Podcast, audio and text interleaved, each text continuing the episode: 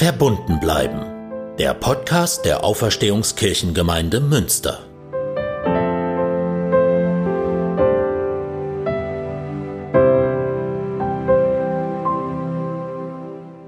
Zurzeit fliegen wir auf Sicht.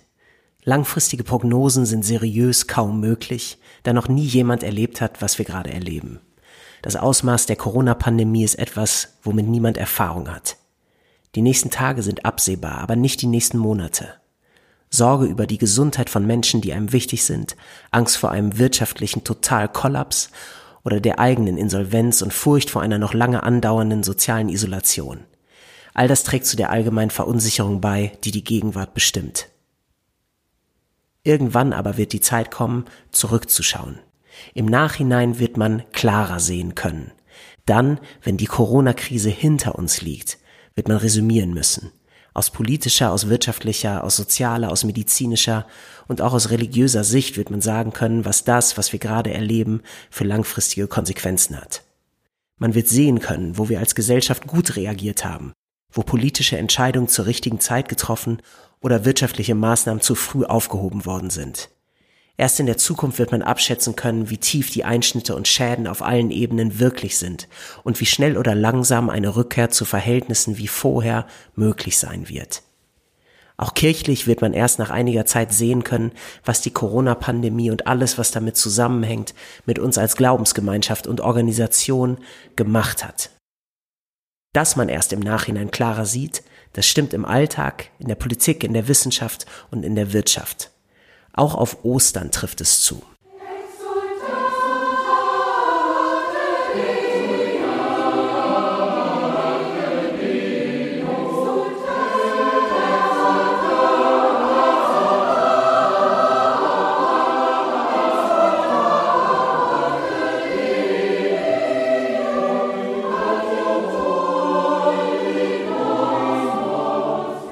Zeit zwischen der Kreuzigung Jesu und der schleichenden Erkenntnis, er ist auferstanden, er ist wahrhaftig auferstanden, war für die Jünger maximal verunsichernd. Sie hatten mit vielem gerechnet, aber doch nicht mit dem schmachvollen Tod ihres Lehrers und Freundes am Kreuz. Was sollte jetzt werden? Einer von ihnen hatte Jesus verraten, ein anderer ihn mehrfach verleugnet. Auch die Frauen, die das leere Grab entdeckt hatten, konnten den Jüngern nicht die Unsicherheit nehmen. Jesu Leichnam war nicht mehr da, aber was sollte das bedeuten? Lukas erzählt in seinem Evangelium eine Geschichte, wie Jesus seinen Leuten im Nachhinein die Erkenntnis beschert, dass es stimmt, dass er auferstanden ist. Es ist die Erzählung der Emmaus-Jünger. Und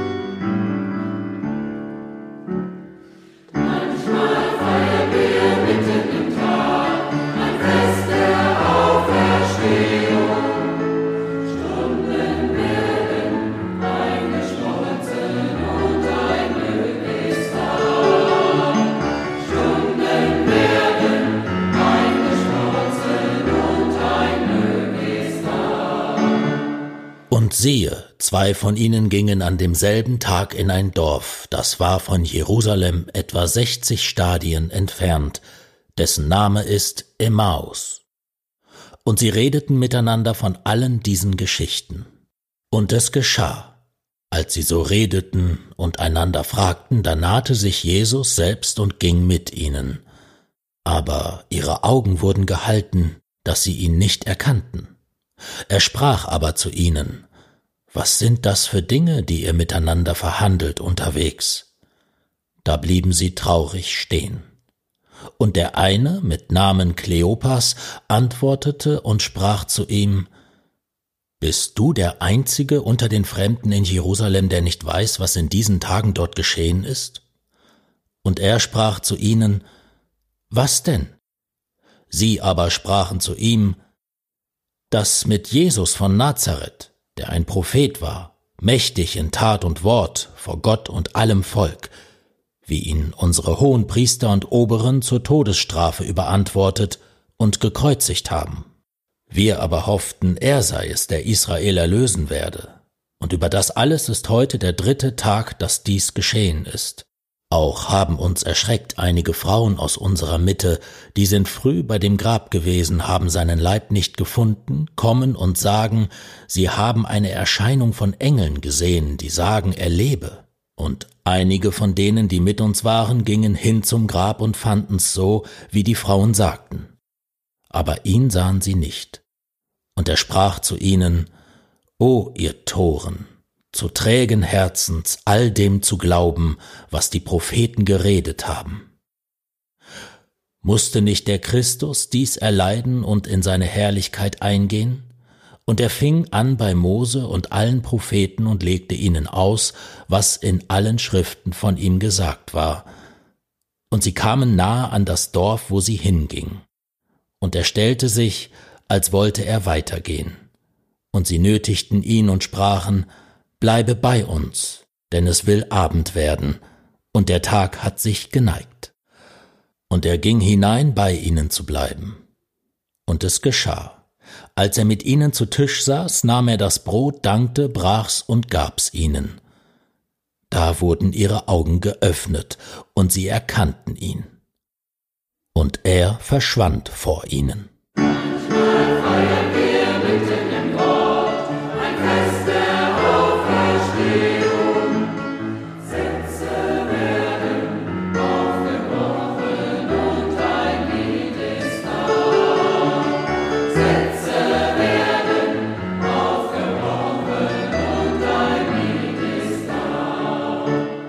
Jünger auf dem Weg nach Emmaus erkennen Jesus nicht, als er ihnen begegnet. Sie erzählen ihm alles, was sie bewegt über den Tod und die verwirrende Nachricht über das leere Grab.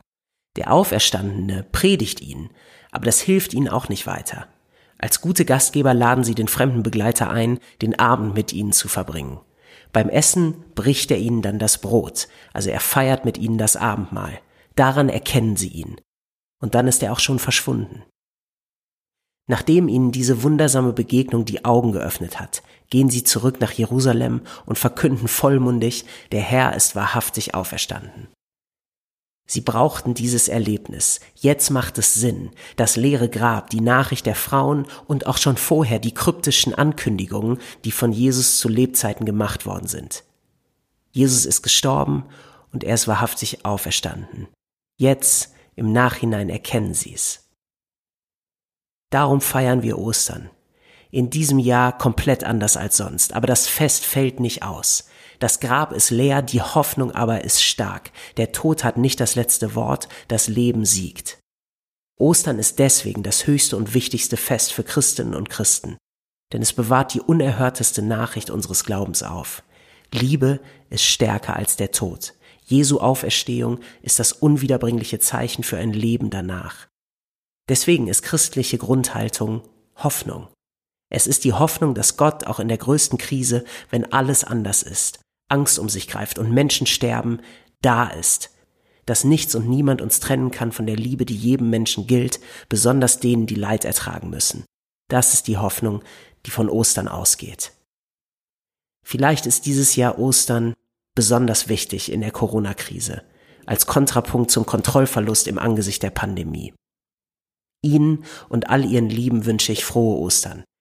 Wir werden uns sicher alle noch lange an dieses Osterfest erinnern. Kommen Sie gut durch diese besonderen Zeiten. Möge das Nachhinein, wenn wir in der Rückschau klarer sehen können, was diese Krise mit uns allen gemacht hat, nicht zu lange auf sich warten.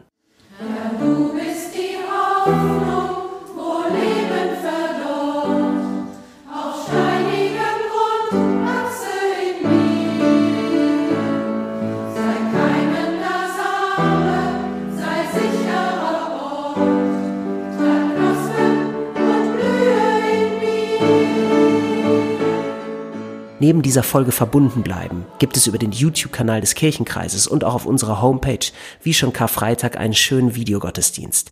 Den Link finden Sie im Beschreibungstext zu dieser Folge. Vielleicht zünden Sie sich zu Hause eine Kerze an, machen es sich bequem und feiern diesen Gottesdienst mit. Auch wenn es ganz anders ist als jedes Osterfest zuvor, haben Sie schöne Ostertage. Passen Sie weiter gut auf sich und Ihre Lieben auf. Verbunden bleiben wird von einem Team hergestellt. Titel und Bibeltext von Dennis Mohme, Brigitte Stumpf-Gieselmann, Klaus Hohmann und der Chor Gaudiamus sind für die Musik zuständig. Die Produktion leitet Lukas Pietzner. Und ich bin Moritz Gräper, Pfarrer der Auferstehungskirchengemeinde und für Citykirchenarbeit in Münster. Bleiben Sie verbunden und frohe Ostern. Bis bald.